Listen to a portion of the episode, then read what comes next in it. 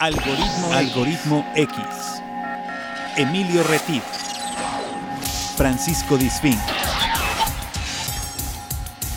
Esto es Algoritmo X. Comenzamos. ¿Qué tal? Soy Emilio Retif. Esto es Algoritmo X que estamos generando desde la ciudad de Jalapa.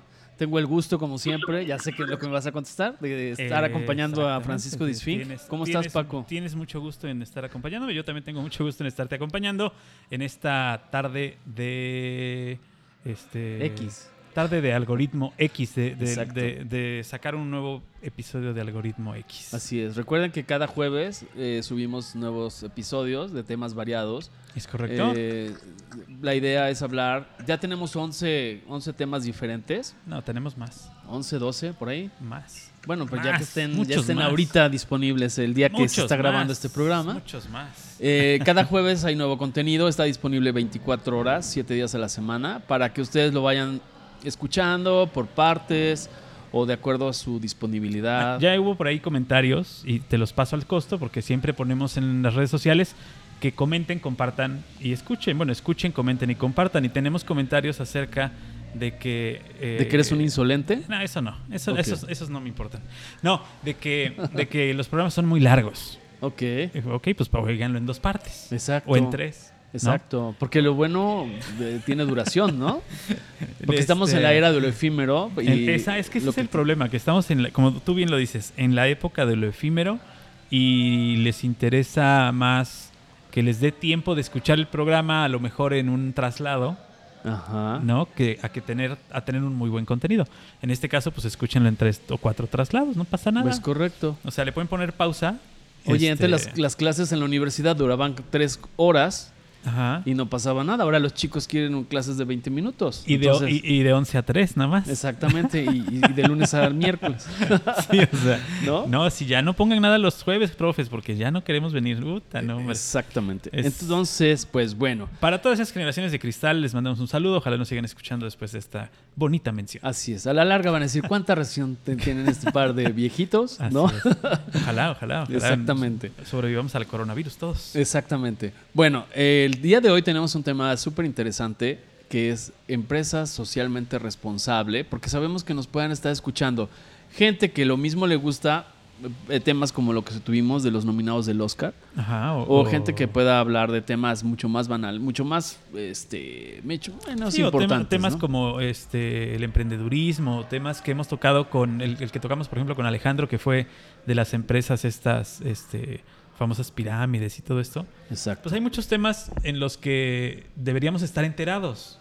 de los que deberíamos estar enterados, aunque no estemos involucrados en ellos. Así es, ya sea como un servidor público, ya sea como un pequeño empresario, como un director general, que próximamente vamos a tener por ahí una entrevista con un director general. ¿Me vas a nombrar director general? Y es correcto. Eres director general de este programa. Qué padre, y me vas a entrevistar. Soy el director general de Algoritmo X. Exactamente. Bienvenido. Eso, es un, eso, eso, no cualquiera, Paco, no cualquiera. No, no, claro. Entonces, bueno, regresamos al tema antes de presentar a nuestra querida invitada. Empresas socialmente responsables. Así es. Tenemos a una me suena, me suena especialista. me suena a, mucha publicidad.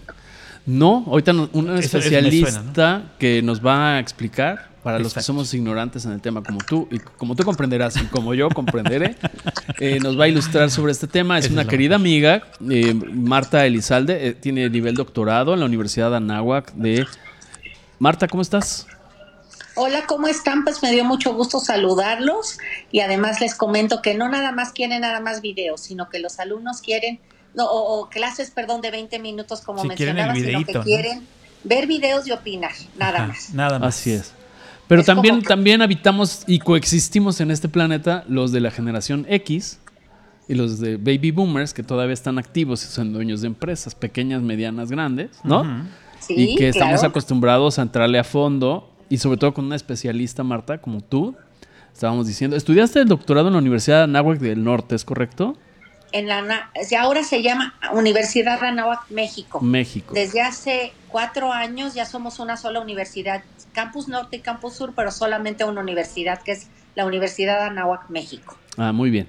Pues Marta este, se ha enfocado a este tema. ¿Y por qué queremos hablar de este tema? Eh, ya le agradecemos a Marta. Marta Elizalde Durán, a ella la pueden leer. ¿En qué revista colaboras, Marta? Tengo una columna mensual en la revista Neo.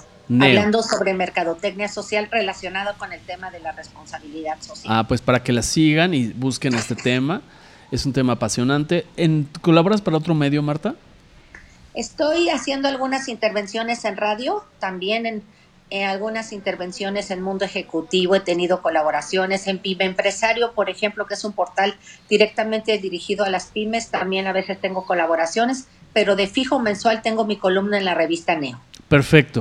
Muy bien, les invitamos a, que escuchen a Marta con mucha atención eh, las preguntas que Paco y yo le vamos a hacer y esta charla. Y también busquen en Google, y les insistimos mucho, lo que hablemos en este programa con nuestros especialistas e invitados, pues no nos crean todo al 100 e-, o, ciego, porque eso es una ley de vida. Eso es bien importante, que no crean que nosotros tenemos la razón tampoco. No, es un punto de vista. Es solamente uno de los tantos puntos de vista que pueden tener acerca de un tema. Así es. Marta es, Si es muy bueno, claro, por supuesto que es excelente. Exacto. Pero... Marta es especialista, da conferencias, da cursos. Es una persona seria, profesional, yo me atrevo a decir, yo sé que ella va a decir que no es cierto, pero yo les digo que sí, la conozco hace más de algunos años, 30 años, más de 30 años, no tantos, pero yo les puedo decir que yo, para mi gusto es una de las especialistas en el tema con mayor seriedad y mayor credibilidad eh, a nivel nacional. Ahí está. Aunque Marta se va, se va, a chivear, pero al César lo que es del César y a Marta lo que es de Marta. ¿No, Martita? Muchas gracias. Sí, me chiveo, pero muchas gracias. No sea ranchera. Usted, usted, este, déjese creer. Bueno, entonces, ¿por qué le pedí a Martita o le pedimos a Francisco y yo que nos acompañara? Eh, porque creemos que la tendencia actual eh, de, las empresas socialmente responsables a veces se cree que solo es para las marcas globales o demasiado grandes y que tal vez una pequeña empresa familiar, local, regional, en Jalapa, en Veracruz, en Puebla, pues no juega este terreno. Ahí lo vamos a desmentir un poco y con la asesoría, acompañamiento de Marta, seguramente lo van a explicar mejor que yo. Eh, aquí yo me di a la tarea de investigar un poco en Google para hacer mi tarea. Tiene que ver con aspectos tal vez económicos, ambientales, sociales. Tiene que ver con cuestiones de ética, mi relación como marca o comercio, pequeño, mediano, grande, con la comunidad. Tiene que ver con temas de medio ambiente, la calidad de vida de los colaboradores, de los, de los empleados. Tiene que ver con el propio cliente o consumidor, etcétera. ¿No es así, Marta? Correcto, mira, te cuento un poquito. La responsabilidad social siempre ha existido y podemos hablar que siempre ha habido un auténtico interés por atender los problemas que nos rodean, ¿sí? porque siempre ha habido problemas sociales.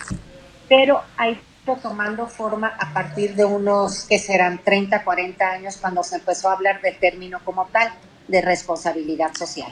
Y entonces, efectivamente, como dices, podemos decir que una primera, digamos que manera de entender la responsabilidad social es aquel compromiso voluntario que atiende todas las implicaciones sociales, económicas y medioambientales de una sociedad, que atiende los problemas y podemos, de alguna manera, como bien hiciste la investigación, podemos categorizarlos en estos tres ejes, lo social, lo económico y lo medioambiental.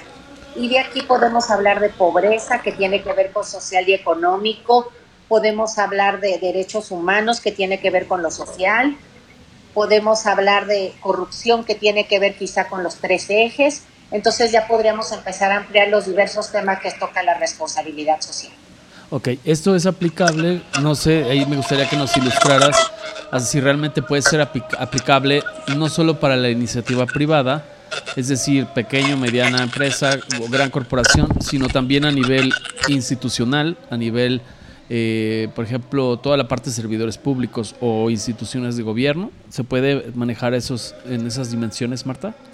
Sí, de hecho podemos dividir los ámbitos de acción de la responsabilidad social en el social, que son las organizaciones de la sociedad civil, como lo serían las fundaciones como un ejemplo, en otro lado, pues podemos hablar por otra parte de las empresas y podemos hablar de responsabilidad social empresarial.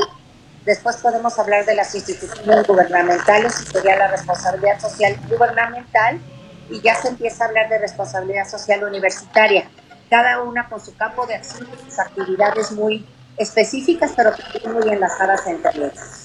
Oye, eso está muy interesante, eso no lo había escuchado, eso de que a nivel estudiante universitario se empiece a, a propiciar o a fomentar el tema de la responsabilidad social. Correcto, se habla desde la gestión de la universidad como tal o se habla de formar a ciudadanos socialmente responsables. Muy interesante las dos vertientes. Claro, sí, porque... porque... podemos hablar de que no nada más es que la universidad gestione eh, con Como criterios marca. de responsabilidad social o lo enseñe, sino que además formemos ciudadanos socialmente responsables. Que se manejen y que sepan eh, reconocer dentro de la institución educativa también este modelo. O sea, no solamente que lo, que lo que se los enseñen, sino que lo vean y lo vean practicado en su, en su escuela, ¿no? Claro, y además desde la universidad se puede investigar en estos temas. Claro. Entonces es otra línea de acción de la responsabilidad social universitaria. Te comento que la Universidad de Anáhuac, México, tenemos programas específicos de responsabilidad social, Ajá. licenciatura, maestría y bueno. doctorado, o sea que la enseñamos y además investigamos sobre estos temas, claro. que es lo que se hace en un doctorado. Claro que es, es un tema, pues podemos llamarle nuevo, de algún modo es un tema nuevo, no es no tiene tanto tiempo. ¿Hace cuánto tiempo se reconoce como empresa responsable socialmente? Mira, el distintivo en México tiene 20 años. Este año son 20 años desde que se otorga. Ajá. Pero podemos hablar de responsabilidad social como el término tal cual sí, desde bueno. los 80 más o menos. Sí, que se empezaron a, a tomar en cuenta algunos temas que previamente no se hacía o no se tomaban en cuenta y se fueron vinculando con los procesos de cada una de las empresas en su estilo, ¿no? Correcto, pero la primera vez que se les habló a las empresas de temas fue exactamente en lo que en estos días estamos viviendo, pero en una edición de los años 80 Ajá. del Foro Económico Mundial en Davos, okay. en Suiza, okay. que justamente empezó esta semana que estamos viviendo ahorita, Ajá. pues estamos siguiendo, ¿no? Lo que se está diciendo en el Foro Económico Mundial. Hoy, por ejemplo, se habló de responsabilidad social porque desde ayer hubo una muy interesante conversación entre la postura de Greta, de esta niña ambientalista, Greta esta activista ambientalista, Ajá. contra el presidente Trump. Ajá. ¿sí? Entonces fue muy interesante ver las dos posturas, entonces ya se habló ahí, pero en los años 80, Kofi Annan, que fue en su momento el coordinador general de las Naciones Unidas, fue la primera vez que les pidió a las empresas que más allá de solamente generar ingresos, generaran bienestar para sus colaboradores y de alguna manera contemplaran el intentar minimizar los efectos negativos de las empresas en cuanto al medio ambiente y en cuanto a otros efectos que podrían tener sociales. Entonces podemos hablar de que fue ahí donde se hizo primero este llamamiento a las empresas llamándole ya responsabilidad social empresarial. ¿Qué tiene que ver, Marta, ahorita que te escucho, tiene que ver con otra definición que encontré en, en Google, en decir qué, es, qué significa ser una empresa socialmente responsable y, y se define también como una inversión social de, o una reinversión a nivel social de todo lo que son las utilidades financieras de un negocio o de una empresa. ¿Es correcta esta, esta apreciación? Es correcta, pero si me permites lo voy a precisar un poquito más, ¿sí? Claro. Es que las empresas no nada más generen riqueza para unos cuantos, sino que de alguna manera generen bienestar para sus colaboradores, se respeten los temas de derechos humanos, de equidad de género, sí, todos estos temas se contempla a los consumidores como un grupo de interés uh -huh. muy importante, no nada más de vendo porque le vendo, sino lo que vendo es de calidad y es un beneficio para si el consumidor se cuide al medio ambiente y entonces de alguna manera la empresa tiene que destinar recursos a, esta, a este tipo de inversiones, como bien tú lo, lo mencionas, ¿sí? Se tiene que invertir en estos temas y que la empresa considere esto como algo rentable. Exacto. Por, ahorita mencionaste algo, me gustaría que lo pudiéramos explicar así de manera simple. Simple, no, sin, no, sin restarles importancia, sino para que cualquier persona nos pueda comprender el tema. ¿Qué, es, ¿Qué significa lo que mencionaste como grupos de interés? Ok, los grupos de interés son todos aquellos colectivos, por decirlo de alguna manera, son aquellas audiencias con los que la empresa se relaciona originalmente o la manera más básica de entender los grupos de intereses, yo soy la empresa, yo produzco y le vendo a mi cliente. Pero ahora la responsabilidad social está empezando a decirle a la empresa, ¿sí? No nada más te fijes en tu cliente, fíjate en tus colaboradores, en las familias de tus colaboradores, fíjate en la comunidad donde estás establecido, toma en cuenta tu competencia, toma en cuenta el gobierno, toma en cuenta otros grupos de interés, tus proveedores, por ejemplo, que sean también proveedores socialmente responsables, o sea, que no sea tan lineal. Yo te hago algo y te lo vendo o tengo un servicio para venderte, que no sea una relación nada más lineal, sino sea una relación donde se consideren otros grupos de interés, como lo mencionamos. Exacto. Como tus colaboradores, las familias, los proveedores, etcétera. Exacto. Yo creo que esto viene a, romper desde el, del, origen de empresa socialmente responsable, así lo interpreto yo, y te lo pregunto para clarificarlo. Yo creo que existía una, un paradigma, eh, una regla que se decía y se repite muchas veces sin cuestionarla, el que paga manda, ¿no? Entonces eso quedaba corto de visión.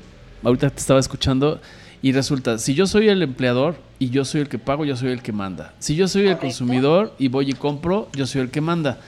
Y como yo le pago al proveedor, pues yo soy el que manda. Yo creo que aquí ya se vuelve una relación mucho más equitativa, ¿no? Es decir, no, no porque yo te pague a ti como proveedor, te voy a, a dejar de comprender y de respetar y sucesivamente con el personal. Correcto, empezamos a entender el papel en este caso de la empresa como desde una manera más integral, desde una manera más amplia, desde una manera más redonda, por decirlo así, no tan lineal, ¿sí? Entonces empezamos a entender todo de una manera más circular, ¿sí? Tomo en cuenta mis proveedores, tomo en cuenta mis clientes, tomo en cuenta mi competencia, tomo en cuenta la sociedad en general, tomo en cuenta la comunidad donde estoy establecido, en el caso de una fábrica, por ejemplo. Entonces, se vuelve de alguna manera con muchas aristas la relación, no solamente lineal, y la responsabilidad quiere considerar esta Ajá. y ver que la empieza se relaciona no nada más en un esquema de consumo, de producción-consumo, sino hay otras maneras de, de podernos relacionar. De no ver quién es el que gana más, sino ver que todos ganen.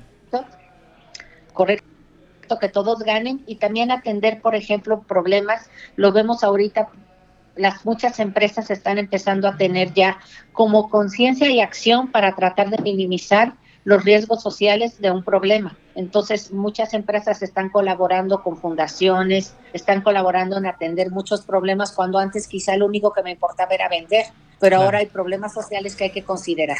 Sí, sí. Ok. Marta, una pregunta, por ejemplo, dentro de lo que hemos conversado hasta ahora. Lo que está sucediendo ahora, esa manera de normar el uso de plásticos de un solo uso, eh, esto tiene que ver también con un tema de ser una empresa socialmente responsable, es decir, no solo porque el Estado o el gobierno me vaya a, imponer una multa por el uso, sino también tengo que tener un autogobernarme como empresa, comercio y decir, yo colaboro por convicción porque finalmente formo parte de un ecosistema que a su vez forma parte de una economía ¿Tiene que ver algo con lo que nos estás haciendo favor de explicarnos? Correcto, mira, ahorita estás tocando un tema que está vigente o está muy, digamos, en su momento, que es el tema de que estamos viviendo muy de cerca, que es el tema de las bolsas de plástico, ¿sí? De alguna manera estamos conscientes que el plástico de un solo uso es un alto contaminante. Y lo que nos está diciendo de alguna manera la responsabilidad social es que primero reduzcas después reuses y después recicles.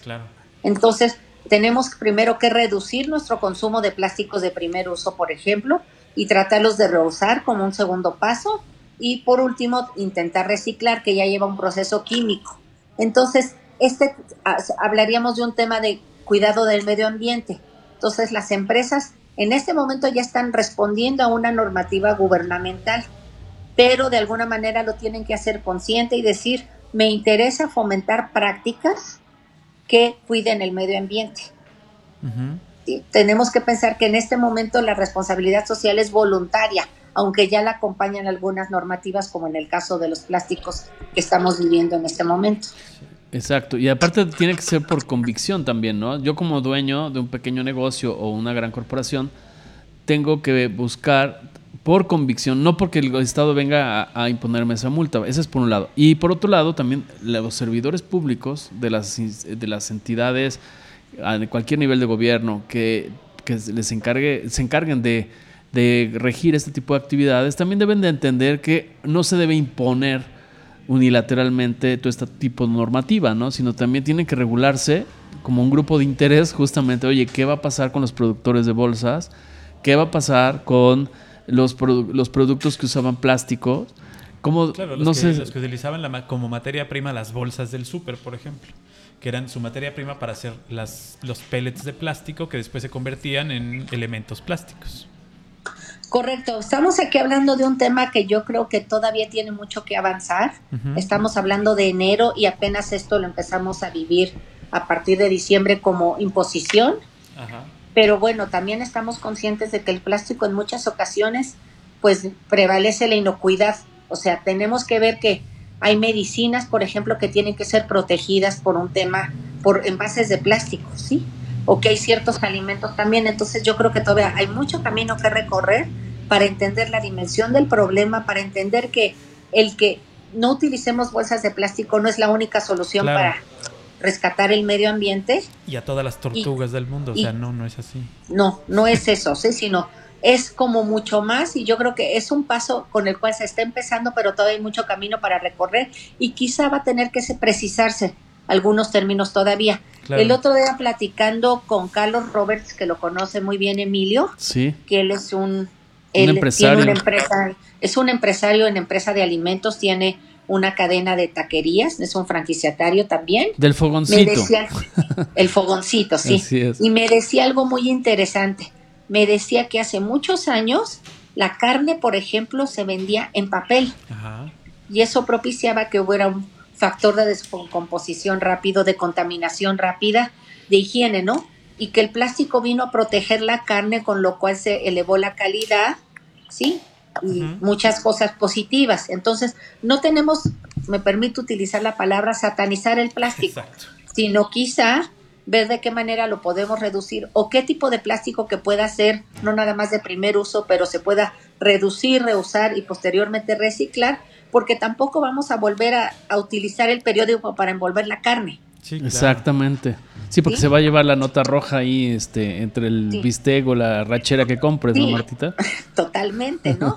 Entonces tenemos que ver de qué manera poco a poco se van reduciendo lo, lo que consideramos lineal o de primer uso, pero buscando opciones y que pueden ser de alguna manera de un plástico de reuso, o sea, hay que seguir avanzando, por eso decía yo en este tema, porque hay alimentos que tienen que ser protegidos por una cubierta de plástico. Así es. O por ejemplo, también he visto que, bueno, voy a mencionar un ejemplo, que a veces también se sataniza los famosos envases Tetra Pak. Hay ciertos tipos de alimentos que por su manejo, su, su ventana de utilización o de consumo, requiere este tipo de procesos, de envases. Entonces ahí muchas veces lo que la empresa o el productor de, este tipo de, envases hace, y yo lo he visto, eh, al menos localmente, lo que hace es eh, acercarse con fundaciones, asociaciones, eh, aquí en, la región de Jalapa, por ejemplo, donde dice, ok, la reutilización, como bien lo indicas, de ese envase, no es mandarlo a la basura, sino es cómo se puede usar térmicamente, por ejemplo, para el área de cofre de perote. entonces se le da un beneficio social a un aparente desperdicio. Mi pregunta es, ¿esto también tiene que ver con programas de empresas socialmente responsables? Mira, hay que tomar en cuenta que lo que se considera como una empresa socialmente responsable, vamos a partir desde eso, es aquella empresa que tiene un claro compromiso por el cuidado del medio ambiente, por una rentabilidad y una equidad en cuanto al otorgamiento de recursos o la generación de bienestar y por otro lado atiende cuestiones sociales. Pero que una empresa sea considerada o tenga el distintivo de empresa socialmente responsable no quiere decir que todo lo hace perfecto. Quiere decir que cuenta con prácticas y con el compromiso para esto. Hay en este momento alrededor de 1.900 empresas con el distintivo empresas grandes, empresas globales y microempresas o pymes que cuentan con el distintivo de socialmente responsable. Y seguramente encontraremos que hay cosas que quizá no lo son, pero hay que entender que una empresa es socialmente responsable porque cuenta con un parámetro ya establecido que lo, lo tiene y lo supera de prácticas y de compromiso en cuanto a lo socialmente responsable. Ok, en, en, este caso, eh, habrá empresas que tienen el distintivo, pero el, eh, como dices tú, podemos encontrar que no tienen un 100% de sus prácticas eh, socialmente responsables. Y a lo mejor digas, oye, no, pues ese distintivo no se lo merece.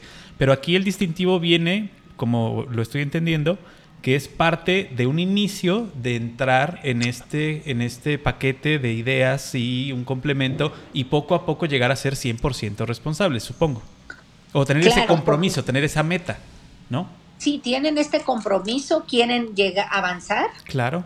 Sí, de hecho el, distintivo, por ejemplo, en México tiene que tener un proceso de mejora continua cada año. Ok, tienen que presentar estos este, evidencias. evidencias. Ah, perfecto, sí, está muy bien. Correcto. Entonces, se tienen que presentar evidencias de manera que se cuente con el respaldo para lo que dices, demuestres cómo lo estás haciendo. Por ejemplo, vamos a hablar que en el tema que es uno de los rubros para poder ser socialmente responsable, que es la calidad de vida de tus colaboradores. Entonces, si hablas de equidad de género, si hablas de prestaciones más allá de la ley, si, si hablas de prácticas que tienes más allá de la ley, ojo, el que seas, por ejemplo, una empresa que tienes prestaciones de ley para tus empleados no te hace socialmente responsable, te hace cumplido. Sí, nada más. Si estás cumpliendo con lo que se te solicita como prestaciones de ley, que seas socialmente responsable es que tengas prácticas más allá de lo que la ley te exige. Claro. Sí, que no, te, vayas en el, que no te vayas en el bordito, sino que les des un poquito más, ¿no? Sí, o sea, no es lo que te hace cumplir. ¿sí?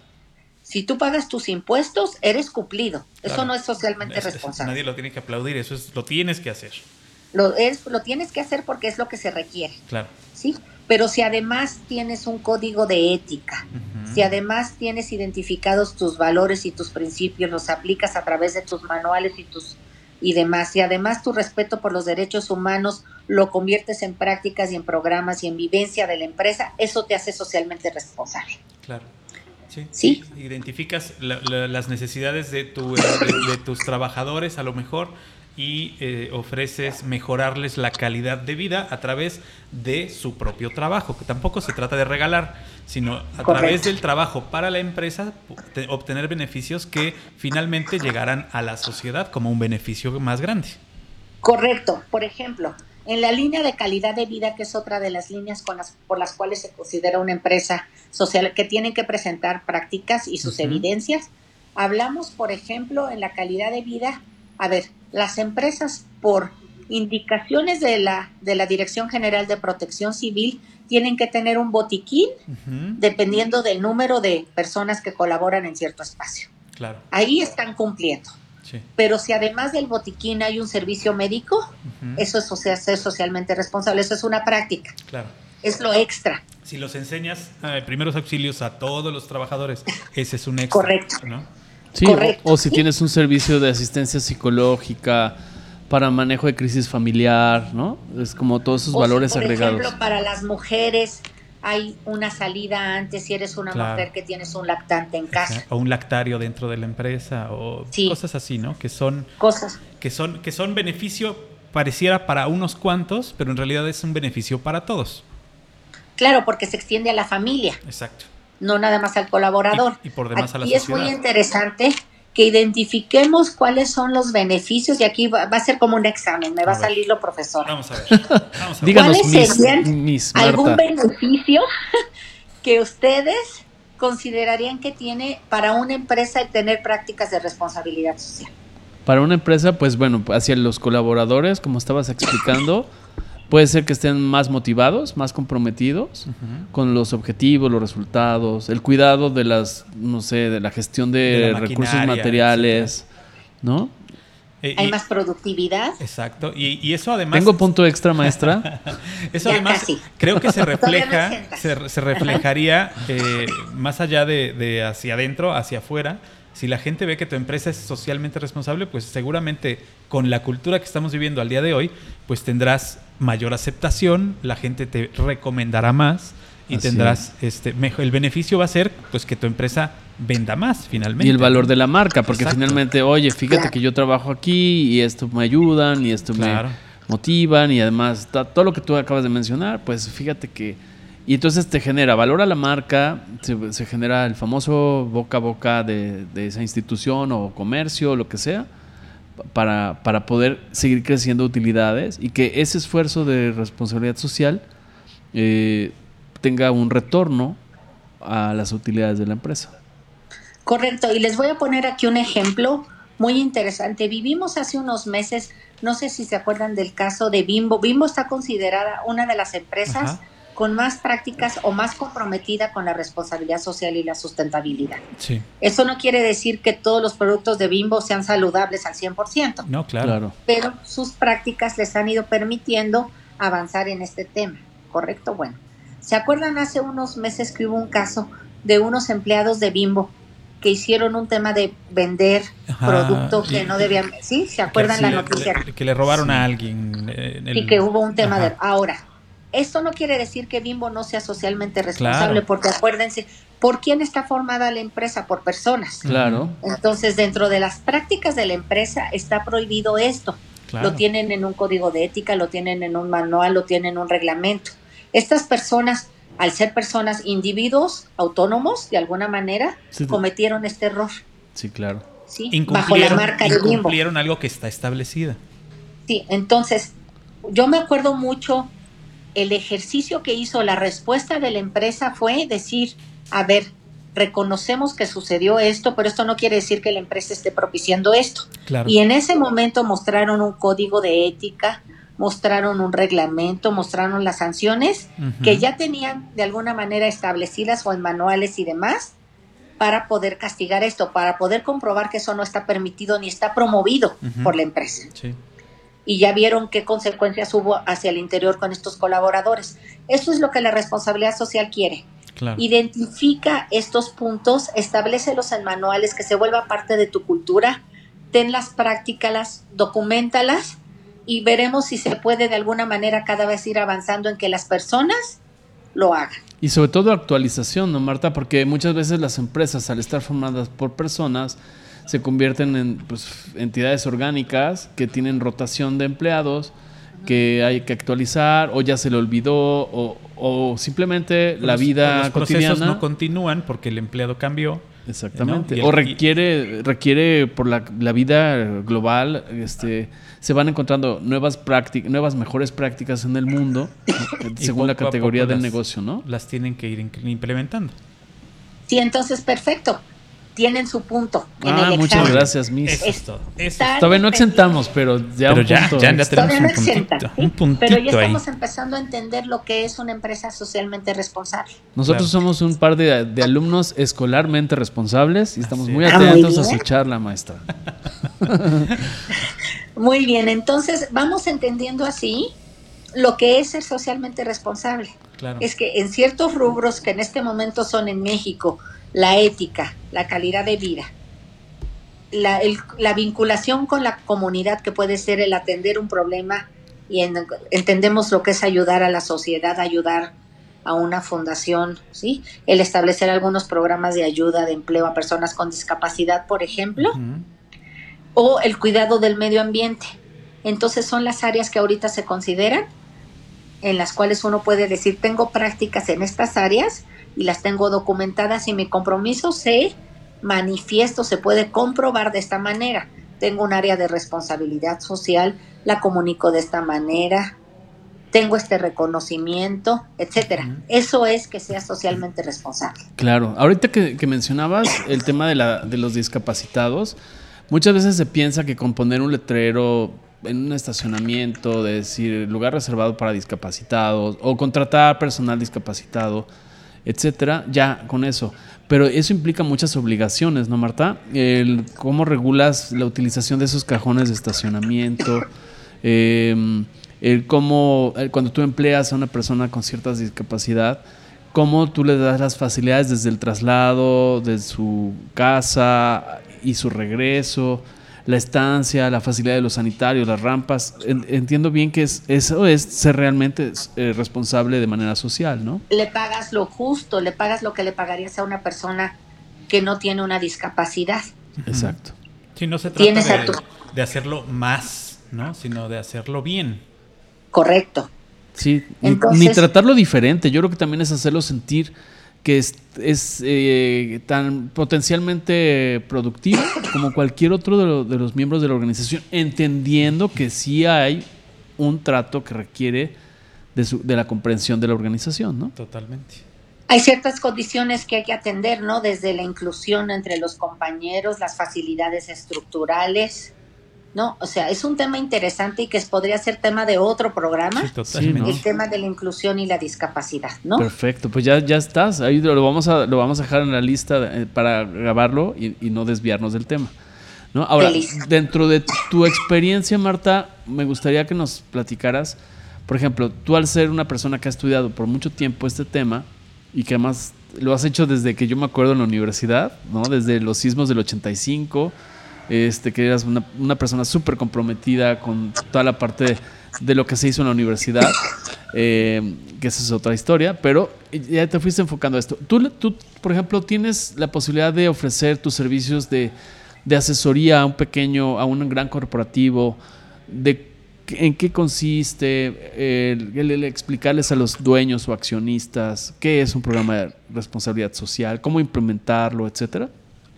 Correcto, yo eso me dedico, lo enseño en la universidad y de alguna manera también me gusta empezar a invitar y a compartir en las empresas que entiendan lo que es y que entiendan cuáles son los procesos técnicos y administrativos que hay que empezar a hacer para poder de alguna manera identificar, sistematizar y comunicar lo que están haciendo en cuanto a prácticas de responsabilidad social. Así es. Entonces sí me dedico a hacerlo de vez en cuando, cuando voy buscando ratitos. Ah, muy bien. Ahora, Marta, a veces, ahorita dábamos, o dabas, mejor dicho, ya me estoy anotando el gol, pero el tema de, del programa de, bueno, mencionaba lo de Bimbo. A veces cuando yo, pequeño comerciante, escucho Bimbo o X o Y empresa, ah, pero es que eso lo hacen los muy, muy, muy grandes. Eh, ¿Tienes algún ejemplo documentado o que hayas acompañado así a nivel micro empresario, este, que, recuerdes, que desees y que puedas compartir, por supuesto, sin decir la marca, o si quieres decir la marca, la puedes decir, pero si por cuestiones de confidencialidad no se puede mencionar, también lo comprendemos. Al contrario, mira, yo creo que he podido acompañar a muchas empresas en diferentes niveles en sus procesos y de comunicación también, porque no nada más es hacerlo, hay que comunicar, ¿sí? Hay que permearlo. He podido acompañar a Mundo Cuervo, he podido acompañar a Santander México, he podido acompañar a Jafra, que Jafra me sorprende la empresa porque con el alcance global que tienen, están haciendo mucho en poder empezar a tener estas prácticas organizadas. Las hacían de una manera desorganizada y les estamos ayudando a incentivar los indicadores, la evaluación y la comunicación de lo que están muy bien haciendo, pero tenían que de alguna manera sistematizar y fortalecer sus programas sociales, al interior y al exterior, porque además el modelo de negocio tiene un componente de responsabilidad social que es que la mujer se pueda ir empoderando en un modelo de negocio como lo es esta venta por catálogos. Entonces, esas son algunas de las empresas con las que hemos podido trabajar. Me gusta siempre cuando doy clase poder hacer alguna puntual sugerencia a pequeñas empresas que no saben todavía ni por dónde, sí, y hemos podido acompañar algunas de estas. Y es muy interesante porque por más pequeña que sea la empresa, puede de alguna manera identificar, establecer, promover, crecer y difundir sus prácticas de responsabilidad social. Claro que se trata, eh, más allá de cacarear el huevo, se trata también de, de, al momento de comunicarlo, pues tener eh, esta, esta interacción con la sociedad para que se vea que están haciendo algo por ellos, aunque no sean sus clientes, que eso es lo que hace, por ejemplo, la Fundación Cinépolis. ¿no? Tú podrás no ir al cine, pero sabes que los del cine están donando para Catarata. Están cambiando la vida a uno que otro personaje, ¿no? Por ahí. Claro. Que la, finalmente es, es este em, modelo en el que uno como cliente ayuda directamente, o sea, la empresa tiene esta campaña de tú como cliente estás ayudando directamente a la persona en la sociedad a través de nosotros. Y que se pueda alinear con... Eh, lo que, ah, ese mi ejemplo me gusta, no sé si Marta comparta. Eh, por ejemplo, Cinepolis, con la fundación, aparte de ser una empresa mexicana y demás, eh, del amor nace la vista. Del amor de la nace vista la- nace el amor, o algo así, dice la campaña. Del Ajá. amor nace la vista Ajá. y que implica la donación de, de recursos para operación de corona. Que aunque no son clientes que vayan a ir a su sala, Exacto. Pero tiene que ver cuando haces una abstracción de esa campaña, a mí me encantó, igual que lo hizo Mix Up con, con la parte de auditiva. Es decir, yo estimulo principalmente el, el tema de la vista y concientizo a los que ac- acuden a mis salas A ver. a que hay otros que no pueden hacerlo. Claro. ¿no? A ese tipo de programas que es cuando llevas a ese, tú como es- especialista, no es nada más aplicar el mismo modelo de campaña o de programas para todos los negocios, sino que te vas al ADN de la organización, te vas hacia el átomo de la organización, como el ejemplo que cita Paco. Para que No sé si estás de acuerdo, se Martita. entienda más, ¿no? Perdón, Miss Marta. No, no, no, Marta. Correcto, correcto. Sí, muchas veces se puede alinear directamente al negocio, al modelo de negocio, al core del negocio, Ajá. y en otras ocasiones lo puedes hacer hacia tu, qué, cuáles son los problemas en tu comunidad, y quizá no van tan relacionados al tema de negocio, pero quizá es el problema más presente dentro de la comunidad donde estás establecido, o quizá internamente es uno de los principales problemas. Y entonces puedes tener prácticas o alinearlo. En el caso de Cinépolis que mencionas, es una clara, un claro ejemplo de cómo se puede alinear su modelo de vinculación con la comunidad con el modelo de negocio, que es el tema de la vista, la debilidad visual. Así es, y lo llevan a la comunicación, como lo decías hace rato. Me encanta lo que dijiste ahorita, y para los que no están familiarizados con, me voy a permitir explicarlo, aunque para ti yo sé que es evidente, el origen de la del concepto core business, ¿no? La gente lo- a veces lo repetimos, y cuando, cuando dices, bueno, ¿de dónde viene core business? Es el corazón, ¿no? Viene del corazón de la organización, de la marca, del negocio. Es decir, ¿y es, qué, es, qué es lo que hace el corazón? El corazón late y manda y bombea sangre hacia todas las arterias y hacia todos los órganos, ¿no? Entonces, eso es bien importante porque es muy ilustrativo de lo que estás, así lo estoy interpretando yo, de todo lo que le da vida a una, una organización que forma parte de una sociedad, desde, el- desde las entrañas, desde el propio corazón, desde el sistema nervioso. No sé si, si coincides conmigo en esta apreciación, Martita. Correcto, correcto, sí.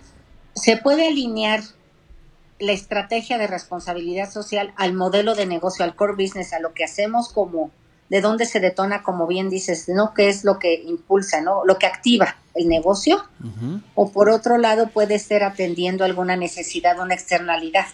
Y hay genera, por ejemplo, Cinépolis tiene claro su programa del amor hacia la vista, pero en caso de desastre natural, pues se alinea una causa de atender a prácticas que atiendan los desastres naturales. Entonces están saliendo del negocio, pero están atendiendo una necesidad.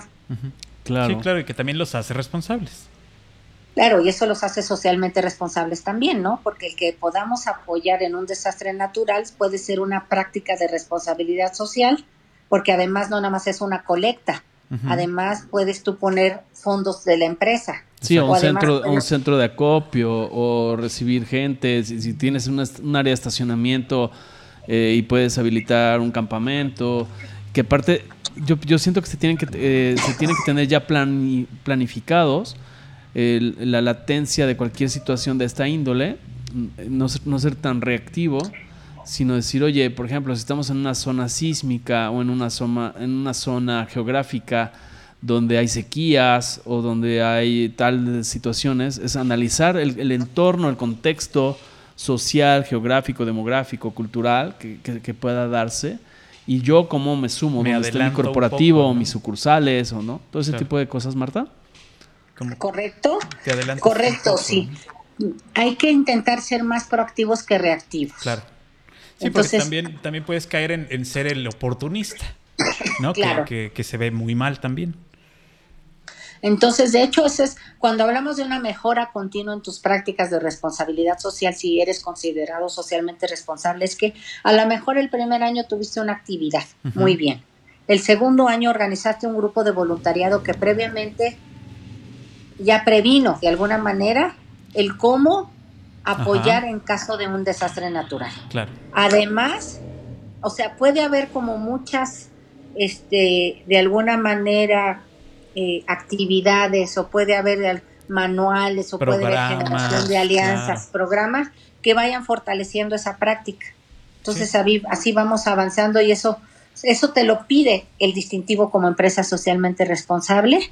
Y entonces es como tú cada año vas diciendo, el primer año nada más reaccioné, el segundo año hice una campaña de sensibilización, el tercer año tengo manuales de ya de cómo actuar, el cuarto año no nada más tengo las brigadas que me pide protección civil, pero tengo esto, esto y esto, ¿sí? Entonces, de alguna manera vamos fortaleciendo la práctica. Claro, y se van estableciendo dentro de la misma empresa y dentro del eh, el, todo de una empresa, tener ya previsto que puedes tener o puedes no tener un evento de cierta magnitud y si no sucede, bueno, pues entonces a lo mejor en este año puedes hacer algo extra, algo más, poner, eh, poner a mano lo que tenías preparado para una cosa, para otra eh, no sé, tener otro espacio para una pequeña fundación o para eh, capacitar a la comunidad en el apoyo a las escuelas o sepa yo, ¿no? O sea, cualquier cosa que haga que tu empresa pues se vea que está trabajando. No, no vas a tener el pretexto de, pues yo tenía programado esto, pero no, se, no pasó y pues como no tembló este año, pues no hice nada.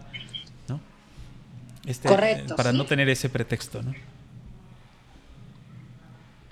Sí, o a lo mejor, por ejemplo, en qué estamos trabajando nada más en la, no nada más en la reacción, sino en la prevención, como bien dice, sí, o en el donativo, o en la práctica, o cómo impulso que sea una política pública la prevención de algún desastre natural. Entonces son diferentes maneras de poder cada vez ir fortaleciendo tu práctica. Y sobre todo, ahorita los estoy escuchando, eh, también me vino a la memoria, y no es que lo critique, pero siento que a veces son llamaradas de petate eh, el sentido de algún programa. Yo recuerdo que algunos comerciantes y que se fue dando en Ciudad de México y luego se replicó en Guadalajara y luego él mismo aquí en Jalapa, que de repente decía todos los comercios afiliados a la Cámara de Comercio, etcétera. Si una mujer se siente eh, atemorizada o en peligro, te puedes acercar a los comercios. Se me hace, mm, o sea, yo lo aplaudo, pero ya no ha pasado nada. Yo ya no he escuchado nada de comunicación al respecto donde ¿y qué pasaba? O sea, fue una moda, fue algo que se subió a una situación temporal o qué ha ocurrido. Yo ya no he visto a ningún comercio que ostente, al menos aquí en esta ciudad, eh, que ostente eso. O yo ya no he visto una comunicación de la Cámara Nacional de Comercio capítulo Jalapa, etcétera. No sé, eh, eso también es el, que sea sostenible, sustentable o que sea, eh, que, que sea de manera permanente o escalable, Marta claro, replicable, sustentado. Te digo, son como muchos, mucho camino por recorrer. Claro. Yo, yo fíjate que con esta campaña que dice Emilio, tuve la, a mí me llegó por WhatsApp una imagen de Farmacias Guadalajara donde decía si te sientes acosada en la calle ven hacia nosotros y este y dinos que tienes un problema y nosotros te pedimos un taxi te protegemos etcétera como me llegó por WhatsApp obviamente no me quise quedar ahí y yo mandé esta imagen al corporativo de Farmacias Guadalajara para preguntarle si era cierto, si, si era una campaña suya. Y efectivamente me respondieron que sí, que era una campaña suya, que no era tal cual la estaban distribuyendo en WhatsApp, pero que ellos sí tenían ya como práctica y como comunicado dentro de todas las farmacias que si alguien llegaba y pedía ayuda, lo tenían que ayudar. Entonces, bueno, sí estaban siendo, digamos, eh, socialmente responsables, pero no estaban comunicándolo como se empezó a manejar a través de WhatsApp, sino que eso más bien yo creo que se filtró a través de algún empleado y alguien lo empezó a reenviar por WhatsApp. No era como la intención de la empresa este, manejarlo, aunque ahí como tú lo estás manejando, pues creo que hubiera sido un excelente este, clavo en el que podían haber dado para tener pues comunicación acerca de ser socialmente responsable. Correcto, sí. No, esa era, era una buena fórmula para hacerlo y no, no lo estaban haciendo y quizá pudieron haber liderado la campaña, pero mira, con que se hayan sumado y lo hayan hecho realmente, si realmente se haya hecho, pues yo creo que ya es un avance. Claro. Por eso tenemos que aprender a reconocer más que a juzgar. Claro, ese es muy buen punto, claro. Y, y, sobre todo que hay muy buenas ideas y sobre todo me gustó mucho algo que mencionaste, Marta, que es eh, que yo, yo lo asocio con lo que es el, el, trabajo colaborativo, que cada vez hay que fomentar más eh, en todos los ámbitos, en todos los escenarios de este país, que tiene que ver la parte de alianzas sólidas. Y lo asociaba, eh, bueno, eso ya fue eh, de mi cosecha, pero eh, estamos acostumbrados en México o en, el- en ciertos países de Hispanoamérica el que el competidor de una categoría eh, se vuelve mi enemigo cuando puede ser un perfecto aliado de, muchos factores comerciales y en este caso el tema que nos ocupa respons- responsabilidad social. Las cámaras de, eh, no sé, de la industria hotelera, las asociaciones de seguros, las asociaciones de bancos. Yo siento que también el hecho de estar bien sincronizados en una industria, en una, en un eh, cualquiera una que línea, sea, en una- en- ajá, exacto. Yo creo que eso también es un área de oportunidad, ¿no, Marta? El, el que a nivel asociaciones, grupos de una misma categoría eh, se puedan sumar a programas bien, bien estudiados, bien alineados, bien aceitaditos y sobre todo bien asesorados por gente especialista como tú. Sí, claro, mira, las buenas intenciones es el primer paso. El siguiente paso sería el compromiso. El tercer paso es hacerlo bien. Y aquí es donde quizá nadie sabe cómo hacerlo. Por eso surgen estas nuevas carreras de responsabilidad social, de ingeniería ambiental, de maestrías que ya hay y hasta de doctorados en donde ya estamos investigando en estos temas. Esto se tiene que ir profesionalizando para responder a las buenas intenciones que puede tener un empresario, pero le ayudemos a poder hacerlo bien con la mínima inversión o con una inversión rentable sobre todo. Claro. Así es. Y sobre todo yo pienso, Marta, que, que esto hay que saberlo poner, como se dicen de manera común, en blanco y negro, en manuales, o sea, que haya procedimientos, eh, inducción a empleados que están de reciente ingreso a un negocio, a una empresa, eh, que ese se pueda actualizar, como tú ya nos has hecho el favor de, de mencionarnos, donde haya, no sé, diagramas de operación, diagramas de flujo, desde un directorio de, de voceros, quién está habilitado para actuar, para dirigir, para operar, para capacitar un programa, ¿no? Me imagino que una de las, de las digamos, eh, cuestiones de oro en este tipo de programas es que se ponga por escrito para poderlo ir perfeccionando en el paso del tiempo.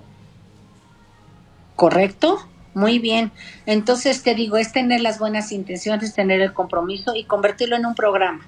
Convertirlo en, pasar de una práctica a un programa, pasar de una práctica a un programa a una política pública. Es como integral esto y es como círculos concéntricos, ¿sí? La Claro. persona tiene que estar convencida y tenemos que ir convenciendo a la organización, tenemos que ir convenciendo a la competencia, tenemos que ir convenciendo a la organización y a la sociedad, tenemos Claro. que ir convenciendo a la organización, a la sociedad y a los gobiernos. ¿no? Y de alguna manera así es como vamos fundamentando y robusteciendo a la responsabilidad social. En este caso, se trata de que las empresas empiecen a moverse para finalmente beneficiarse también al momento de cambiar las políticas públicas. Si uno llega a tener una empresa que tiene un programa que es tan bueno que hace que el gobierno lo incluya en sus políticas públicas, pues bueno, ya se cumplió con este proceso o se cerró, digamos, el, el círculo en donde estamos haciendo precisamente responsable a toda la sociedad. Correcto, y es como vamos avanzando, ¿sí? Porque sería como, como la meta, ¿no? Sería yo creo que como la meta de, la, de las empresas socialmente responsables ser que todas lleguen a ser empresas este, socialmente responsables para que la sociedad pues esté involucrada Correcto, porque están, las empresas están formadas por personas al fin y al cabo. finalmente, claro. Así Exacto, es. Está muy bien. Este, de hecho, ahorita tam- también, eh, yo me acuerdo en una empresa en la cual colaboré y que fue muy interesante porque parte de estos programas que mencionaba Marta al inicio, eh, cuando alguien se desvinculaba de la organización, por ejemplo, considerando que no nada más era terminar la relación, sino tener una relación sana, porque esa, esa persona, además de que lo iba a salir a decir con otras personas, la manera, el procedimiento que se corrió en esa desvinculación, eh, eh, también era un potencial cliente de esa aseguradora. Entonces recuerdo que parte del protocolo que marcaba una desvinculación, por la causa que fuera, ¿eh? era que la empresa le capacitaba, le daba atención psicológica en los siguientes meses, aunque ya no fuera parte de la organización, le enseñaba y le daba un curso de cómo preparar y actualizar su currículum. eh, y eso era un programa muy interesante, ¿no? Entonces creo que ese tipo de situaciones pueden ser tan creativos y tan en las diferentes etapas de tu coexistencia con una empresa como empleado o como proveedor. Igual, el día de mañana un proveedor que es bien atendido por una organización o una empresa puede llegar a ser colaborador de la organización ya como, como empleado. Y, entonces eso eh, se va volviendo como una cuestión orgánica, por eso hablaba ese tipo de cuestiones, ¿no? La vida no es estática, sino va cambiando y las organizaciones son dinámicas, están formadas por personas, usando tu, tu término. Entonces ahí es donde podemos ampliar con la capacidad de un profesional como Marta Elizalde Durán, eh, estudiar muchos escenarios probables y sobre todo aterrizarlos a la realidad. ¿No, Marta? Pues muchas gracias. Creo que nos acaba, me acabas de dar, primero agradecerte la flor y en segundo lugar el que se reconozca que esto cada vez se tiene que profesionalizar y que existimos profesionales porque los hay muchos que estamos tratando de estudiar para poder apoyar en estos procesos y que quizá esto sea más rápido y deje de ser un sueño y de alguna manera pueda cada vez ser más rentable, se pueda visualizar como algo positivo a través del conocimiento y la investigación. Eso me parece muy bien. Eh, Oye, yo acabo de leer un caso, creo que supongo que es nuevo, no sé, yo no lo había leído, este, recien- recientemente me, me lo topé por ahí, de la empresa de joyería Tous, que alguien se queja de que las joyas están rellenas de plástico. No sé si ya, ya viste Está por ahí ahorita ese en caso. medios, de hecho. Le, leí hoy la noticia, no, me- Ajá. no, no leí de qué se trata, pero como que leí el encabezado. Ok, bueno, pues yo me metí a leer y me metí a ver la, res- la respuesta que ha dado la empresa. Eh, la empresa utiliza un tipo de creación de joyería en el cual el alma de la joya es de plástico. Sí. O sea, pero lo tiene en su, en su página principal de, fe- de- de- de la empresa, o sea, donde tú compras, ahí viene cómo se crea la, la joyería. Es una piececita de plástico que se va forrando de plata, oro o titanio o lo que tú de acuerdo a tu presupuesto, ¿no? de acuerdo a tu presupuesto, pero finalmente el alma de todas las piezas de Toast son de plástico. O sea, ese es el, el- el estilo de creación o la manera de fabricar sus joyas. O sea, no están engañando a nadie. Ahí a alguien se le ocurrió cor- cortar un osito y vio que tenía plástico adentro y le dio la locura. ¿Por qué? Porque nunca leyó cómo se hacen sus joyas. En este caso, bueno, ellos están respondiendo a la prensa y respondiendo a la gente que compró y que se está quejando en redes sociales, porque solamente ha sido a través de redes sociales, aunque ya hay una denuncia eh, en España acerca de esto, eh, le están respondiendo, bueno, pues aquí está. Incluso, incluso publican en su página de Twitter un video de cómo se genera la pieza eh, desde su creación como un moldecito de plástico y de ahí se le va pegando la plata hasta que queda, parece totalmente de plata. Pero Pues así aquí afortunadamente la empresa ya tenía Listo. el todo. fundamento, Claro. ¿no? Listo todo. Sí, sí, o Y a sea. nadie engañó. De hecho, el, el- el video que repostean, porque además no es nuevo, es un video de hace muchos años. Así es. Y ellos lo repostean diciendo, bueno, pues este, así las hacemos, pues qué sorpresa para quién, ¿no? Es más, publican en su página, si te metes al día de hoy, hasta abajo un apartado para la gente que quiera la devolución de su dinero por su joya, adelante. Entrega su joya y le dan su dinero. Se me hace, Qué interes- interesante. se me hace muy interesante por parte de la empresa.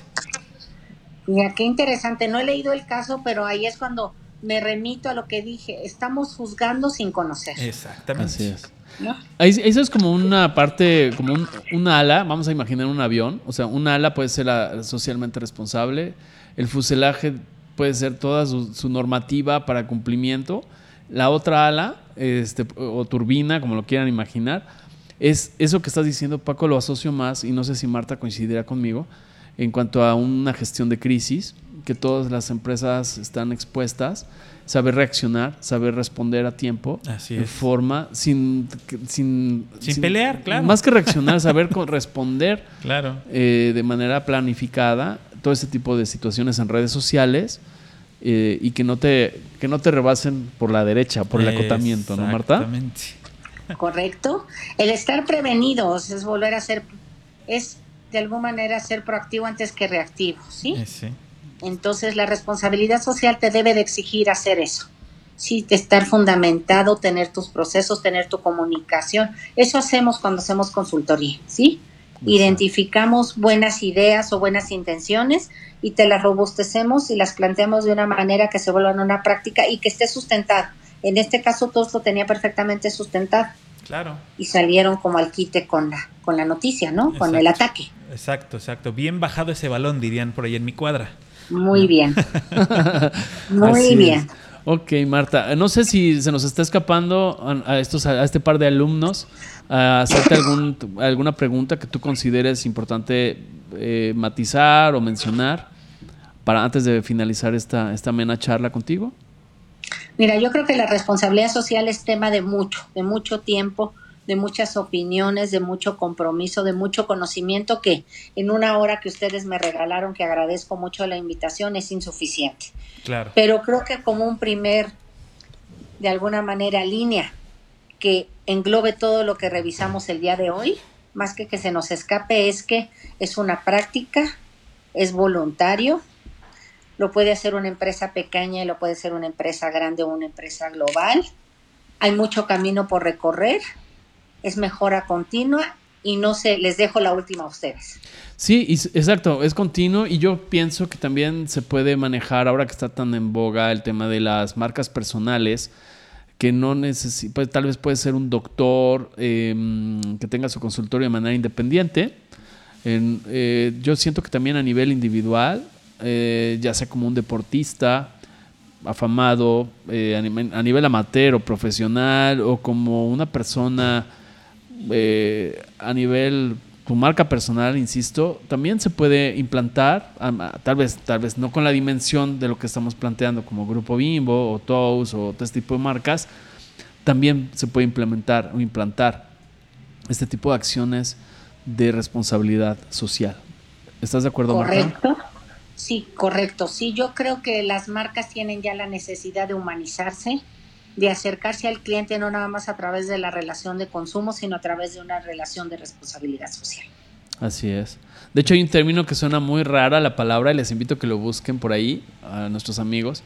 Eh, tiene que ver con la antropomorfización de una marca. ¿Qué, qué significa esto? Suena así como una, una, epidemia. No, es que tome forma, forma de persona pero que, sea consistente, que sea congruencia, eh, congruente.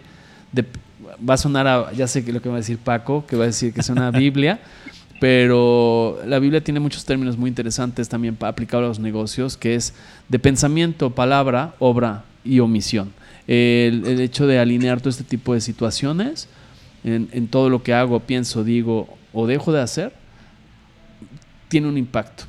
Entonces siento que eso con la ayuda de Marta, de gente profesional como Marta, nos va a poder ayudar a gestionar, a aterrizar, a encontrar la viabilidad de estos programas de, una, manera profesional. Eh, Marta, quisiera pedirte eh, si te gustaría compartirnos algún medio de contacto ah, para aquellas personas que les llegue o que les escuchen y les interese tu capacitación, tu asesoría eh, en tus tiempos eh, no sé si nos quieras compartir algún medio.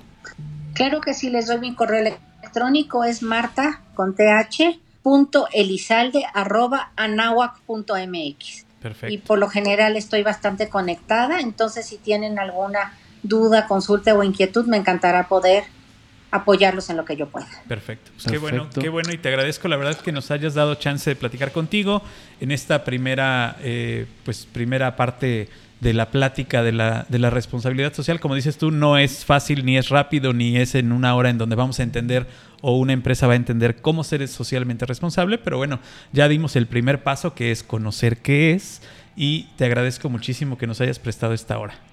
Gracias a ustedes, ¿eh? Gracias por la invitación. Gracias. Estaremos en contacto. Y seguimos en contacto para otro tema que lo mencionaste y bueno, pues queremos agradecerte el tiempo, tu valiosa eh, aportación y agradecerles a las personas que nos escucharon. Por supuesto, como siempre, que se queden pendientes del próximo algoritmo X, en donde tendremos seguramente un tema que les interesará mucho. Así es, y sobre todo compartan este contenido ah, con personas que conozcan, con su jefe, con alguna otra persona.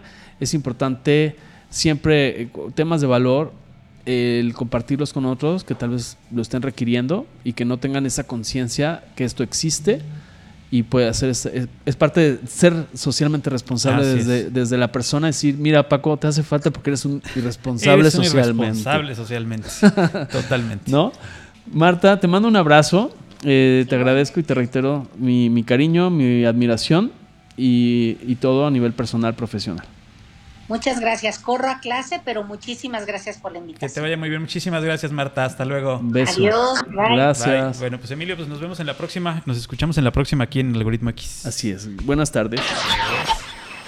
Algoritmo, Algoritmo X. Emilio Retif. Francisco Disfín. Esto fue Algoritmo X.